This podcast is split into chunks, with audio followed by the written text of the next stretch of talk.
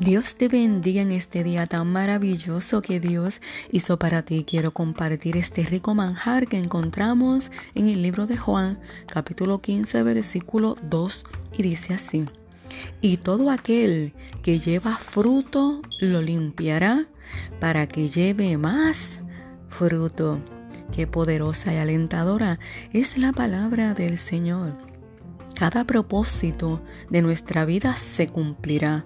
Cada planta se verá coronada de flores a su tiempo. Cada sarmiento dará su fruto. Su calvario floreció en fertilidad. Nosotros también tendremos un calvario y también florecerá.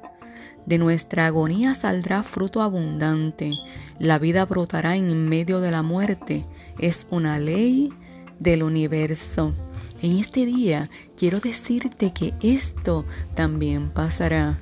Confía, ten calma y solo cumple con tu asignación. En este día, siéntate a la mesa, disfruta de la palabra, recuerda que es nutritiva y deliciosa, buen provecho y gózate que este día el Señor lo hizo para ti.